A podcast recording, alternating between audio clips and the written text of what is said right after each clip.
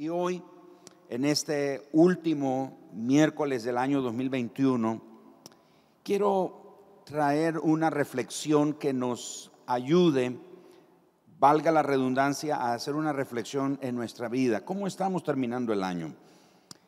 Ah, hace poco mi hijo menor se bachilleró y muchos de la iglesia se han bachillerado, se han graduado en diferentes carreras o diferentes áreas de, estudio.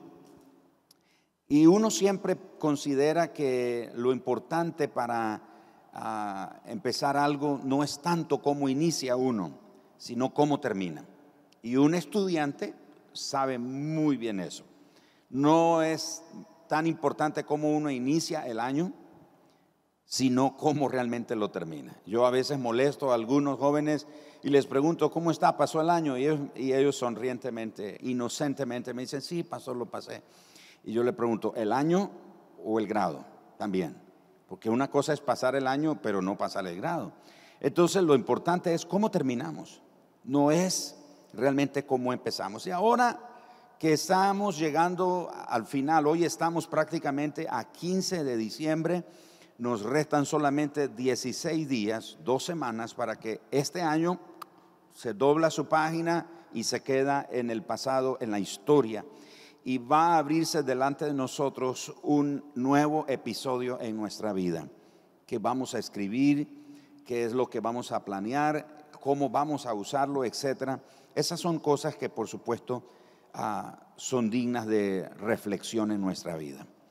Pero hoy, hablando sobre esta forma en la que terminamos el año, quiero hablarles sobre conocido por Dios. En una ocasión alguien hizo esta pregunta y la pregunta fue, ¿conoce usted a Dios? Y esa es una pregunta que uno, uno puede hacerla, ¿verdad? Y, sacar sus propias conclusiones de que sí conoce a Dios. Pero fíjense que esa no es realmente la pregunta más importante. La pregunta más importante es, ¿lo conoce Dios a usted? Así que muchos nos hacemos esa pregunta o nos hacen esa pregunta. Gente que no es cristiana o no va a la iglesia a veces nos pregunta, ¿conoce usted realmente a Dios? ¿Cómo sabe que conoce a Dios? Y esa parece ser una buena pregunta, pero la pregunta más importante es, ¿lo conoce Dios a usted? La Biblia habla del gran día del juicio. Y en el gran día del juicio, no, lo importante no será si usted conoce a Dios, sino si Él lo conoce a usted. De hecho, Jesús habla de que Él daría testimonio delante de, los ángeles del Señor de nosotros. En el gran día del juicio, muchos dirán que conocen a Dios. Muchos le vamos a decir, Señor, como dice Mateo capítulo 7, en los versículos 21 al 23, Señor, Señor, yo te conozco, he profetizado en tu nombre, eché fuera demonios en tu nombre e hice muchas maravillas en tu nombre. Comí y bebí en tu presencia y tú me enseñaste, tú me, formaste. Esta, esta versión dice, lo juro, yo te conozco. O sea, en ese gran día, según Mateo capítulo 7, versículo 21 al 23, en ese gran día, muchos le vamos a decir al Señor, Señor, yo te conozco. Por favor, mira, Señor, yo te conozco. Pero a algunos el Señor nos responderá, no te conozco ni sé de dónde eres. Esta versión que estoy leyendo dice, en verdad nunca te conocí. ¿Cómo así? ¿Cómo que nunca me conociste? Y Jesús agrega, aléjense de mí ustedes que practicaron la injusticia. Qué palabras más aterradoras las que Jesús dirá en ese día. Y pensar que uno conoce a Dios para terminar descubriendo que Él no lo conoce. Es como cuando uno cree conocer a una persona y uno se enorgullece, oh sí, yo conozco a esa persona. Por ejemplo, hace, hace un tiempo una persona se me acercó y, y me habló de una persona importante una persona muy importante. Y me dijo, yo conozco a esa persona. Yo visito su casa, me siento en su comedor y como con él y su familia y bueno, y me daba detalles. Y a veces uno puede enorgullecerse porque conoce a fulano, a sultano, a mengano. Pero la pregunta es, ¿esa persona realmente lo conoce a uno? ¿O nosotros solamente nos estamos llenando la boca de que yo la conozco? Pero realmente Él nos conoce y Mateo 7:21 habla precisamente de eso. En el gran día del juicio, mucha gente y me incluyo porque no hay excepciones. O sea, yo, yo, yo estoy en esta carrera al igual que ustedes, así que yo no puedo excluirme. Así que me incluyo en ese gran día. El Señor Jesús, alguno nos puede decir, mira, yo nunca te conocí. No, pues Señor, si yo predicaba todos los miércoles ahí en Mundo de Fe, y yo cantaba o ministraba, tocaba la música, yo hacía la multimedia, etcétera. No, no, yo no te conozco. ¿Por qué Jesús habla de esa manera? Así que surge aquí esta pregunta. ¿Qué debo hacer para ser conocido por Dios? Cuando le preguntamos a, algunos creyentes, ¿usted conoce a Dios? Muchos decimos, sí, sí lo conozco. ¿Por qué sabe que conoce a Dios? Algunos cristianos respondemos esto porque contesta mis oraciones. Mm, bueno, pero Él le contesta las oraciones aún a los impíos.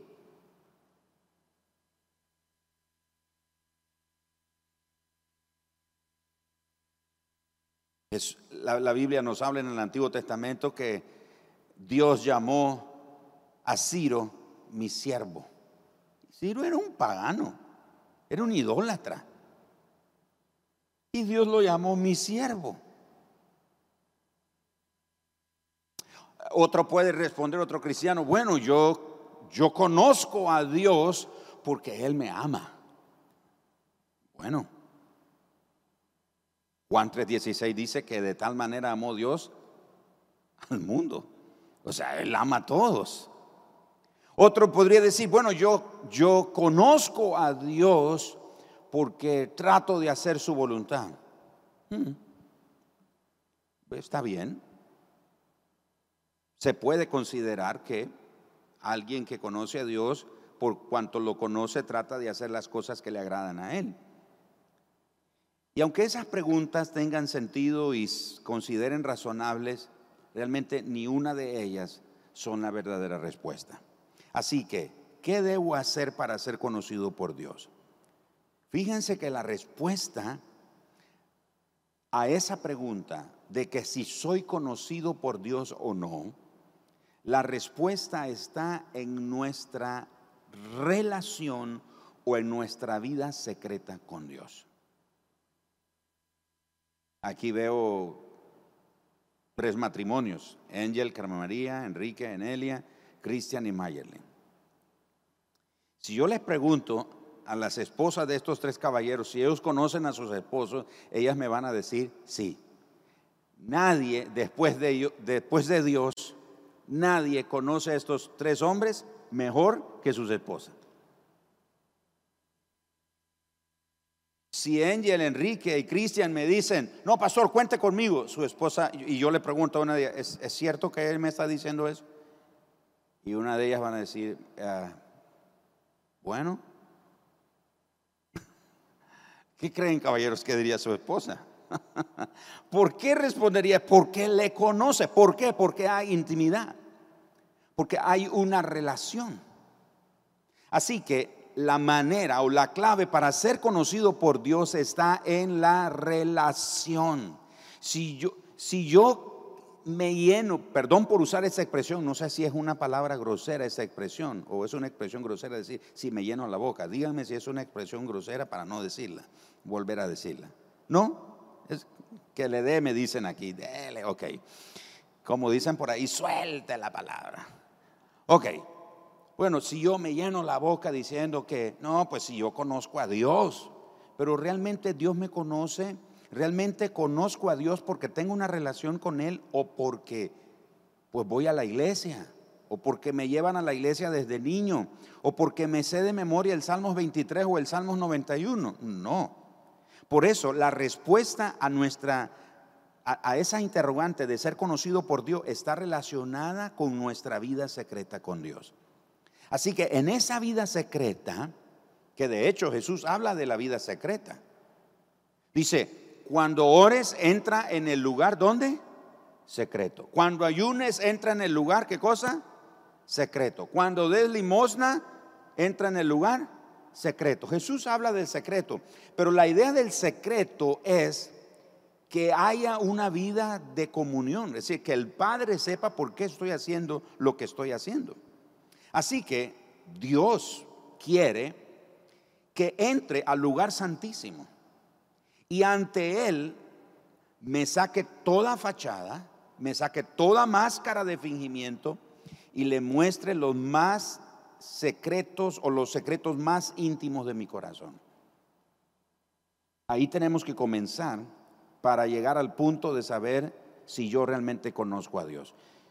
Yo puedo decir que conozco a Dios es porque Él me conoce, no solo porque yo lo conozco. Y para conocerlo necesito entrar al lugar santísimo, lo repito, sacarme toda fachada, toda máscara de fingimiento y mostrarle los más íntimos secretos de mi corazón. Dios quiere que me quite el velo de la cara y me muestre tal cual soy. Lo bueno, lo malo, lo desagradable, todo. Dios quiere que me muestre ante Él. Ser conocido por Dios implica que lo ame sin retener nada de mi ser. Implica una relación basada en una total transparencia y sinceridad. Que le permita a Él ver la verdad desnuda de mi fragilidad y de mi carnalidad. En otras palabras,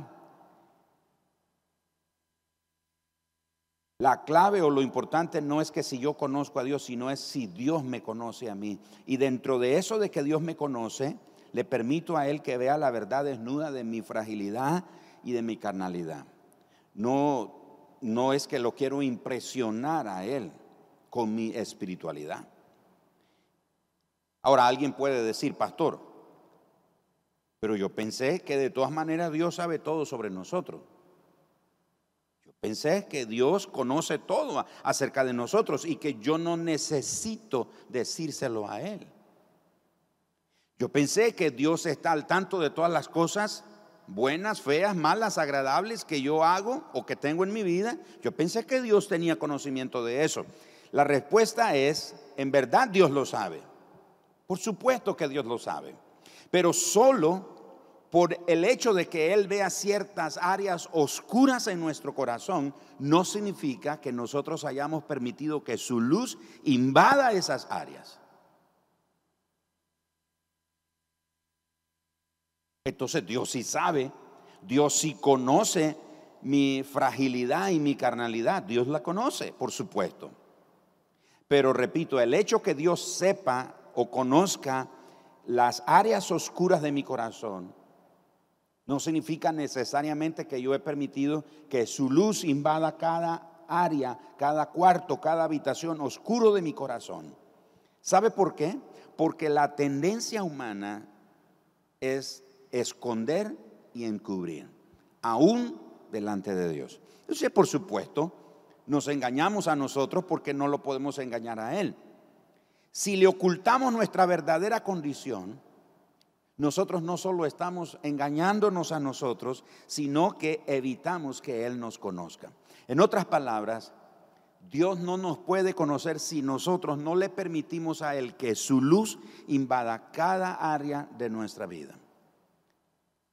Y le voy a demostrar en un momento que nosotros podemos andar con el Señor, caminar con Él día a día y aún así encubrir y aún así esconder cosas de nuestra vida delante de Él. Y aunque Él las sabe, y aunque Él las conoce porque Él es omnisciente, Él lo sabe todo, pero si no permitimos que su luz entre a nuestro corazón, entonces estamos evitando que Él nos conozca.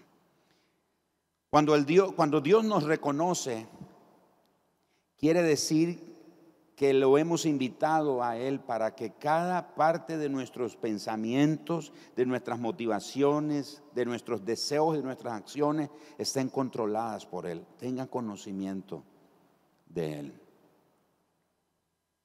Cuando lo invitamos a entrar a nuestro corazón, a esos cuartos, a esas habitaciones oscuras, el Señor derrama su gracia dándonos poder para poder vencer esos patrones de pecados que parecen inconquistables en nuestra vida. Yo he llorado, le confieso, yo he llorado por patrones de pecado en mi vida que parecen inconquistables, parece que no los puedo conquistar. Eso me recuerda a la vez que prediqué sobre ah, si tu enemigo es fuerte, necesitas un aliado mucho más fuerte. Si nuestro enemigo es un pecado que parece inconquistable, necesitamos un aliado que sea más fuerte que nuestro pecado. El ejemplo más claro que encontramos en la Biblia de alguien que creía que conocía a Dios, pero realmente no era conocido por él, es Judas. Judas, el Iscariote, es alguien que caminó cerca de Jesús, por tres años caminó con Jesús. Sin embargo, Judas nunca le permitió a Jesús entrar en los secretos de su corazón. Todos sabemos que, Judas tenía un gran problema con el robo, pero él rehusó confesar su pecado, sacarlo a la luz, y sin embargo por tres años Jesús le dio muchas oportunidades para hacerlo. Pero ¿qué fue lo que decidió Judas? Esconderlo, encubrirlo. Judas murió engañado. Judas murió pensando que Jesús nunca supo que él robaba de la bolsa del grupo. Jesús lo sabía.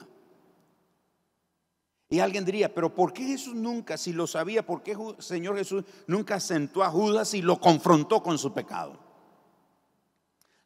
La manera más confrontativa del pecado en nuestra vida es cuando Dios espera que nosotros nos rindamos delante de Él y en vez de encubrir o esconder nuestro pecado, lo confesemos delante de Él. Esa es la única manera en la que Dios nos conoce, cuando nosotros en nuestra carnalidad y en nuestra fragilidad, desnudos delante del Señor, no le escondemos nada, no le ocultamos nada, le decimos, Señor, yo necesito tu gracia. Yo necesito tu gracia en mi vida. Señor, porque esto que con lo que estoy batallando yo no puedo, necesito tu gracia. Yo no puedo asumir por el hecho de que Dios es omnisciente y que Él sabe todas las cosas, yo no puedo asumir que Dios entiende que yo peco y que soy inclinado al mal. Yo no puedo asumir que Dios me va a entender. Dios espera que yo venga delante de Él y confiese mi fragilidad y mi carnalidad. Solamente cuando me vuelvo vulnerable delante de Dios, entonces soy conocido por Dios.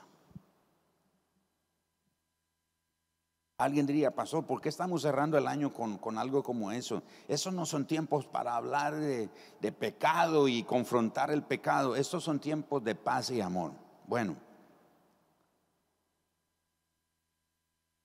yo creo que en este tiempo muchos cristianos nos hemos enfriado. Le hemos dado lugar al pecado. Y entienda que pecado, no solo estoy hablando de pecados escandalosos Pecado es pecado, pero muchos le hemos dado lugar al pecado en nuestra vida y nos ha enfriado, nos ha desanimado, nos ha desalentado, nos ha desenfocado del Señor. Y estamos distraídos por otras cosas a nuestro derredor, porque le dimos lugar al pecado. Ah, no, pero es que Dios sabe. Usted oyó esa expresión de gente que dice, bueno, Dios sabe que soy así. Dios sabe que soy así. Dios sabe que somos así. Pero el hecho de que Dios sepa que somos así no significa que Dios realmente nos conoce. Él nos conoce cuando nosotros realmente venimos delante de Él y reconocemos nuestra necesidad de gracia. ¿Qué ocurrió con Judas? Bueno, Satanás pudo alcanzar esa fortaleza en la vida de Judas, lo arrastró a la destrucción. Y eso ilustra, perdón, la terrible verdad que es posible pasar mucho tiempo con Jesús y no ser conocido por Él. Podemos pasar mucho tiempo con Jesús y no ser conocidos por Él. Nosotros creer que lo conocemos, pero Él no nos conoce. Hace, muchos años, no sé si algunos recuerdan que hicimos una dinámica en la comunidad, en las comunidades, especialmente donde teníamos grupos de casa. Fuimos orando casa por casa. Algunos se acuerdan, fuimos tocando puerta a puerta y tiene una necesidad, nos permite orar. Y me acuerdo que fui, acompañé a uno, a unas parejas de la iglesia, a un área aquí cerca, en la iglesia, una comunidad. Y en las primeras casas les demostré a ellos cómo íbamos a hablar, qué es lo que íbamos a presentar. y en la, en la casa que seguía yo les dije, ahora es su turno, háganlo ustedes, yo solo los voy a, a respaldar. Y bueno, ellos llegaron, hicieron como les había indicado. Finalmente, una pareja nos atiende amablemente nos invitan a pasar a, sus, a su sala, nos sientan y comienza una conversación ahí. Después de la conversación, la pareja que me acompaña dice, nos gustaría orar. ¿Tiene una necesidad? Y nunca se me olvida que la esposa dice, sí, por favor, yo tengo una petición. Y, ok, ¿cuál es su necesidad? ¿Cuál es su petición? Y ella dijo, por favor, oren por nuestro matrimonio. Jamás se me olvida la cara de ese esposo ahí sentado a la par de su esposa. ¿Cómo? Por, nuestro matrimonio, sí, pero estamos bien. Y, ella dice, no, no estamos bien. Y el esposo dice, pero yo pensé que estábamos bien. Y porque él estaba, como dicen, sacado de onda, popularmente, ¿no? Estaba en shock. Y la esposa dice, no, no, no estamos bien. Por favor, oren por nuestro matrimonio. Eso es solo como un cuadro de alguien que conoce, que cree conocer a Dios, pero realmente no es conocido por Dios. Piensa que tiene una relación con Dios, pero no tiene una relación con el Señor. Así que el Señor es el único que puede manejar las confesiones de nuestras luchas. Dios es el único. ¿Cuántos hay en casa y aquí los que están, cuántos creen que Dios es el único que puede manejar o lidiar las confesiones de nuestras luchas? Yo soy uno, yo creo que Dios es el único. Sin embargo, si nosotros las escondemos y pretendemos que no existe, Dios, con todo y su poder, Él no las puede manejar. Suena esto un poco como herejía, porque lo que estoy diciendo es que Dios no puede manejar pero si Dios todo lo puede, es todopoderoso, sí. Pero hay cosas que Dios no puede hacer, no porque Él no tenga el poder, sino porque nos toca a nosotros. Es una responsabilidad nuestra. Entonces yo sí creo que Dios tiene el poder para manejar las confesiones de nuestras luchas. Hubo un tiempo en mi vida donde yo tuve que hacer una confesión. Llamé a mi esposa y le dije a mi esposa, amor, estoy en esto, en esto, en esto, en esto. Este es mi pecado. Ya lo había confesado el Señor, pero yo necesitaba confesarlo a mi esposa. Ella oró por mí, pero yo no me quedé ahí. Me recuerdo que llamé a Pastor Angel y Carmen María y les dije a ellos, chicos, los senté, yo dije, quiero que sepan que yo fallé, pequé en esto, en esto. Y les compartí mi pecado, lo que había pasado en mi vida. Esa es la única manera en la que Dios nos llega a conocer. Pero si nosotros nos quedamos solo con el hecho de que Dios sí puede, Dios sí conoce mi debilidad, pero si nosotros la escondemos o si pretendemos que no existe, entonces Dios no puede hacer nada. Yo no puedo decir, oh sí, Dios me conoce. No, Dios puede conocerme cuando me vuelvo vulnerable delante de Él. En el lugar secreto definitivamente no es un lugar para secretos. En el lugar secreto no pueden haber secretos entre Dios y nosotros. Cuando mostramos nuestras luchas, el Señor derrama su gracia para ayudarnos a cambiar. Y esa es la manera en la que nosotros le permitimos saber quiénes somos en realidad. Su aceptación es tan increíble que provoca a nosotros abrirnos y ante la mirada amorosa que Él tiene por nosotros, cada una de las grietas de nuestro corazón son invadidas por la luz del Señor. Y mis amados hermanos, ahí es entonces donde comienza la verdadera intimidad y el verdadero conocimiento. Termino con esto. ¿Cómo podemos entonces ser conocidos por Dios? La respuesta más simple se nos da en Primera de Corintios capítulo 8, versículo 1 al 3. El conocimiento envanece, pero el amor edifica. Y si alguno se imagina que sabe algo, aún no sabe nada como debe saberlo. Y mira cómo termina el versículo 3. Pero si alguno ama a Dios, es conocido por él. Así que, ¿cómo sé que conozco a Dios? No solo el hecho de que lo conozco, sino que Él me conoce, porque cuando ah, uso la expresión conozco a Dios, automáticamente, de manera explícita o implícita, se deja establecido de que Dios me conoce. Por ejemplo, si yo digo, yo conozco a Enrique, se deja entender que Él me conoce también a mí.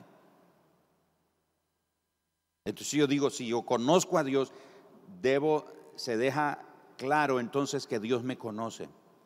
Pero Dios me conoce cuando me muestro tal y como soy, cuando en el lugar secreto, cuando voy a ese lugar secreto. Miren mis amados hermanos, el lugar secreto no es solo para pedir milagros.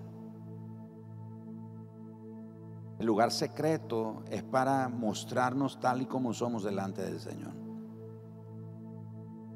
Cuando nos enojamos, cuando nos frustramos, cuando sentimos celos, cuando sentimos envidia, cuando sentimos rencor, enojo, ira, etc. Me tocó disipular a una persona que obviamente nunca había sido cristiana y e, es una persona en, ahí en las esferas de la sociedad alta. Me acuerdo que yo tenía que ir a la oficina de él para disipularlo.